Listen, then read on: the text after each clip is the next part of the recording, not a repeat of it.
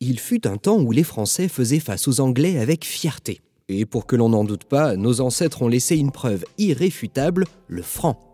Au XIVe siècle, les mariages binationaux fortifient les alliances royales.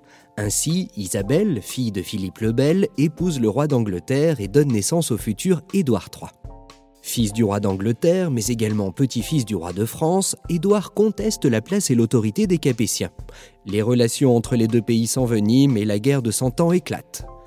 Bataille après bataille, les Anglais gagnent du terrain sur le territoire français et prennent le contrôle de ports stratégiques comme Calais et Bordeaux.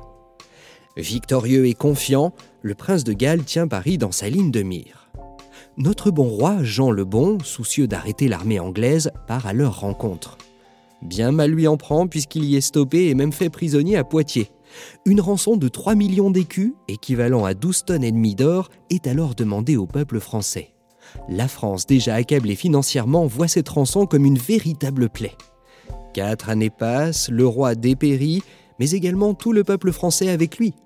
Pour payer la rançon, les petites gens sont soumis à de nouvelles taxes, ainsi qu'un impôt sur le sel appelé la gabelle. À l'époque, ce condiment était vital car il permettait la conservation des viandes. Mais cela ne suffit pas, le roi est contraint de marier sa fille avec le duc de Milan afin de récolter plus d'argent et d'effectuer un premier versement de 400 000 livres en écus. Sous réserve d'un second versement et d'importantes concessions territoriales, Charles le Bon conclut un accord de paix avec Édouard III d'Angleterre en 1360 à Bretigny. Libéré, mais loin d'être délivré de ses nombreux soucis, le roi décide de créer une nouvelle monnaie qui servira à payer le reste de la rançon. Cette monnaie est chargée de symboles. En la créant, Jean le Bon déclare Nous avons ordonné et ordonnons que le denier d'orphin que nous faisons faire à présent et entendons à faire continuer sera appelé le franc d'or. Le nom n'est évidemment pas choisi au hasard. Depuis sa libération, le roi n'a cessé de se proclamer libre, libre d'être affranchi des Anglais, après 25 ans de guerre dévastatrice, la souveraineté française est restaurée. Rien ne peut égaler cette victoire. Cocorico Mais le franc est également synonyme de la paix rétablie. Serait-ce en mémoire de Francion et de la légende des Troyens? Fils d'Hector ou guerrier héroïque, son origine faisant débat, il serait l'ancêtre de la nation française et des rois. Francion aurait réussi à quitter la ville de Troie en flammes et aurait rejoint la Gaule. Là-bas, il aurait réussi à réunir le peuple gaulois et celui des Francs. N'est-ce pas là une deuxième belle symbolique pour cette monnaie française?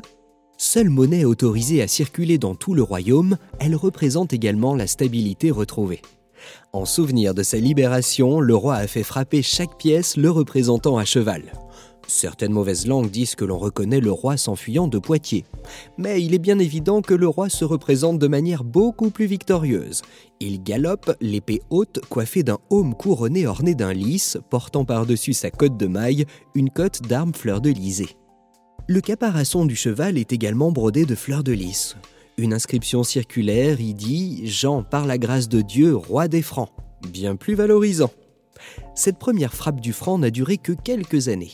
Dès 1364, Charles V la modifia pour s'y représenter debout en armure dans une posture noble. Si toutes les générations, même les plus jeunes, connaissent cette monnaie, c'est que cette première frappe du franc fut à l'origine de l'unité monétaire française qui dura jusqu'à l'apparition de l'euro. Dans le prochain épisode, nous parlerons du Saint-Quentin. Pièce à l'apogée de la numismatique espagnole, elle révèle à elle seule une partie de notre histoire européenne. Et comme chaque institution a sa devise, n'oubliez pas la nôtre, si t'es cool, t'es si t'es co. Cool